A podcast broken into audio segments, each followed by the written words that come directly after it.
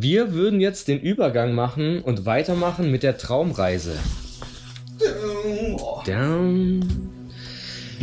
Atmet schon mal tief ein und nochmal tief aus. In den Traumreise. Nochmal tief ein, tief aus. Wie ihr euch vielleicht erinnert, Tief aus. Tief aus. Atmet nicht mehr ein. Wie ihr euch vielleicht erinnert, haben wir euch letztes Mal in der alten Mühle zurückgelassen. Draußen war das FBI und der Traumknast stand unmittelbar bevor. Ihr hört jetzt wahrscheinlich wieder einen Schnitt. Ihr hört, ihr hört keinen Schnitt, ihr seid, in, ihr seid noch draußen vor der Mühle, aber das FBI hat euch schon die Handschellen angelegt. Langsam geht die Sonne im Hintergrund unter. Und das FBI steckt euch in den Wagen. Über holprige Straßen fahrt ihr gen Sonnenuntergang. Und ihr seht, wie das Gefängnis immer näher kommt. Riesig hoch türmen sich die schwarzen Mauern vor euch auf. Es sieht fast so aus wie in Herr der Ringe. Ihr fahrt durch das Tor und haltet auf dem Hof. Und der eine Turm beinhaltet Saurons Auge. Ihr werdet reingeführt zur Rezeption. An der Rezeption fragt man dich, ob du ein Zimmer mit Meeresblick möchtest. Du sagst ja, du liebst das Meer. Und prompt steckt man dich in eine Zelle mit Carlos. Carlos ist 57 Jahre alt, ein untersetzter Italiener. Du fragst ihn, Carlos, warum bist du denn im Gefängnis? Weil ich hinten bei der alten Mühle Flaschenpfand geklaut habe. Du wunderst dich, seit wann man dafür ins Gefängnis kommt, aber du glaubst, Carlos. Du gehst an den Balkon und schiebst den Perlenumhang der Zelle beiseite. Dabei fällt dir auf, dass Das Geländer gar keinen Balkon hat. und sogar nicht mal ein Fenster. Langsam spürst du Atem in deinem Nacken. Es ist Carlos und er flüstert dir leise zu. Na, Hola, ¿qué tal? du antwortest in perfektem Spanisch. Uh, Carlos. Und du merkst, wie seine Brüste sich gegen deinen behaarten Rücken drücken. Du fragst, Carlos, warum hast du Brüste? Er sagt, auch ich weiß das nicht. Aber langsam schiebt er dich mit sanftem Druck zu dem Bett, das in der Ecke der Zelle steht. Auf dem Weg dorthin überlegst du dir, dass ihr vielleicht zusammen rausfinden solltet, warum er Brüste hat. Du drehst dich um, um seine Liebkosung und seinen Atem auf deiner Brust zu spüren. Dritter Gefangener ist auch noch in der Zelle. Es ist Herbert. Du fragst nicht, was Herbert im Frauenknast macht.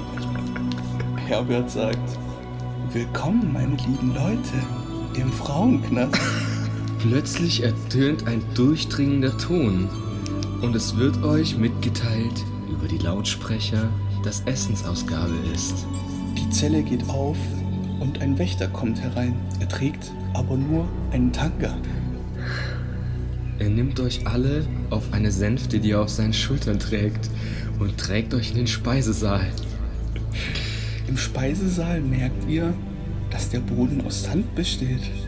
Und in der Ecke ein Spielzeugbagger steht.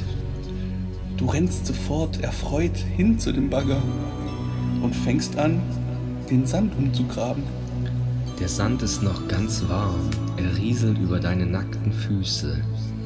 In der Ferne, am anderen Ende des Raumes, siehst du die Essensausgabe. Eine Schlange hat sich gebildet. Außerdem geht die Sonne langsam wieder auf und du siehst eine schöne Dämmerung. Du stellst dich an. Nach gefühlten zwei Minuten. Bei sanfter Musik bist du an der Reihe. Das Essen, es ist wunderbar. Brot und Wasser mit Salz.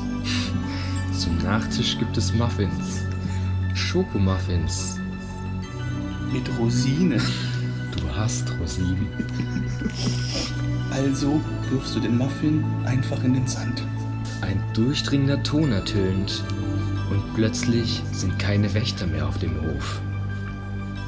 Und auch sonst niemand mehr. Du bist alleine. Mit Herbert, der den Muffin aufhebt und langsam an seinem Lendenschutz abputzt.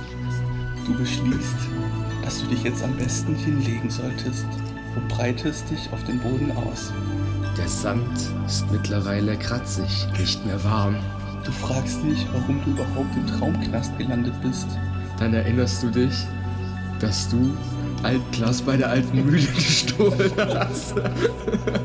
Die alte Mühle ist sehr stolz auf ihr Altglas und sie möchte nicht, dass man es klaut. Ja. Ein neuer Tag beginnt. Du wachst auf in deiner Zelle. Ein Wächter tritt ein. Und schlägt dir mit einem Stein auf den Kopf. Einmal für die Uhrzeit. Einmal für jede Stunde. Du fragst dich, ob das bei jeder vollen Stunde der Fall sein wird. Es ist 24 Uhr. Betäubt von den Schmerzen sinkst du zu Boden und eine Blutlache bildet sich neben deinem Kopf.